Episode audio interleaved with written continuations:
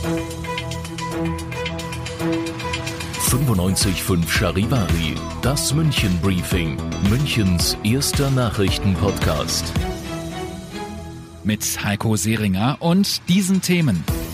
Tram und U-Bahn werden dieses Jahr für längere Zeit unterbrochen. Und 242 Mal wird jeden Tag in München die Feuerwehr gerufen. Herzlich willkommen zu dieser neuen Ausgabe. Dieser Nachrichtenpodcast informiert euch täglich über alles, was ihr aus München wissen müsst. Jeden Tag gibt's zum Feierabend in fünf Minuten von mir alles Wichtige aus unserer Stadt. Jederzeit als Podcast und um 17 und 18 Uhr im Radio. Egal, wie man durch München fährt, es nervt oft, oder? Stau beim Autofahren, Warten auf die S-Bahn und volle U-Bahnen. Heute hat die MVG konkretisiert, wie die beiden Mega-Baustellen dieses Jahr aussehen sollen. Charivari-Reporterin Ute Elsner, was gibt es Neues bei den Trambahnen? Vor dem Hauptbahnhof werden die Gleise erneuert und dort soll es zusätzlich eine dritte Spur für die Trambahnen geben. Damit sollen die Trambahnen nicht mehr aufeinander warten müssen. Zwei Jahre lang werden die Umbauarbeiten insgesamt dauern. Vom 6. April bis Mitte November gibt es in der ersten Phase erst einmal Behinderungen bei den Linien 16, 17, 19 und 20. Wow, das ist ganz schön viel. Was gibt es Neues bei den U-Bahnen? Wir hatten ja schon im Dezember berichtet, dass die U3 und die U6 den ganzen Sommer über komplett in Schwabing dicht sein werden. Zwischen der Münchner Freiheit und der Innenstadt. Grund ist, dass die Gleise aus dem Jahr 1971 ausgetauscht werden müssen. Deshalb will man zwischen der Fußball-Europameisterschaft und der Wiesen alles schaffen. Da werden dann Busse fahren. Behinderungen bei den Trambahnen und U-Bahnen wegen Gleisbauarbeiten. Das waren Infos von Charivari-Reporterin Ute Elsner.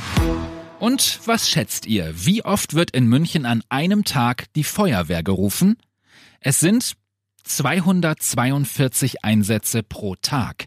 Dabei geht es nur selten um wirkliche Brände. Heute hat die Feuerwehr die Bilanz fürs letzte Jahr mitgeteilt. Oft sind es Fehlalarme oder Wohnungsöffnungen oder sonstige Hilfen. Die Feuerwehr hat nun auch ihre Ausbildung reformiert. Bislang musste man nämlich eine Berufsausbildung in einem anderen Beruf vorweisen. Das fällt jetzt weg. Wer also zur Feuerwehr will, kann das gleich nach der Schule tun. Was gab es sonst noch heute in München Stadt und Land? Nachdem ein Fußballfan mit FC Bayern Schal an der A99 gestern Abend totgefahren worden ist, ist die Identität des Mannes nun geklärt. Er war 20 Jahre alt und Schweizer Tourist. Warum er auf der A99 unterwegs war, ist unklar. Und es gibt einen elften Coronavirus-Fall in Bayern. Die Ehefrau eines Webasto-Mitarbeiters ist positiv getestet worden. Ihre Kinder waren auch schon erkrankt, aber allen geht es gut. Ihr seid mittendrin im München Briefing, Münchens erstem Nachrichtenpodcast und nach den München Meldungen jetzt noch der Blick auf die wichtigsten Themen aus Deutschland und der Welt. Nach dem Wahlchaos in Thüringen ist Ministerpräsident Kemmerich nach nur einem Tag zurückgetreten. Jetzt soll es Neuwahlen geben. Aus Erfurt Charivari Reporter Tom Gerntke. Für Demokraten brauche es demokratische Mehrheiten, betonte Kemmerich mit ernster Miene. Diese Mehrheiten seien derzeit nicht zu finden. Außerdem wolle er den Makel der Unterstützung durch die AfD vom Amt des Ministerpräsidenten nehmen.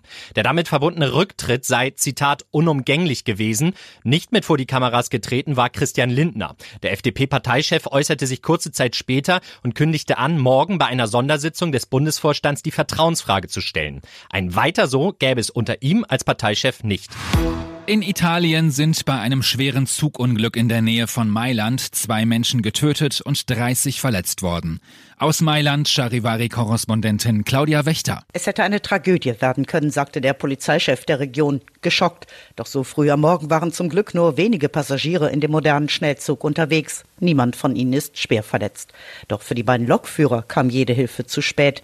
Sie wurden aus dem Führerhaus geschleudert, als die Lok bei hohem Tempo entgleiste.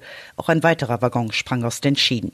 Die Unglücksursache ist noch unklar. Fest steht nur, an den Schienen dort gibt es zurzeit Wartungsarbeiten. Und das noch zum Schluss. Die A8, also sowohl die Stuttgarter als auch die Salzburger Autobahn, gehören zu den staureichsten Autobahnen Deutschlands. Nur die A3 bei Köln hat mehr Staus. Die neue ADAC Staustatistik sagt auch, dass es auf Autobahnen mittwochs am häufigsten Staus gibt. Ich hätte da eher auf den Freitag getippt, wenn alle Richtung Wochenende fahren. Die Gesamtlänge aller Staus im ganzen Jahr in Deutschland lag bei 1,4 Millionen Kilometer. Ich hoffe, ihr kommt heute Abend staufrei in euren Feierabend. Ich bin Heiko Seringer, wünsche euch einen schönen Abend. 95.5 Charivari. Wir sind München. Diesen Podcast jetzt abonnieren bei Spotify, iTunes, Alexa und charivari.de. Für das tägliche München-Update zum Feierabend. Ohne Stress. Jeden Tag auf euer Handy.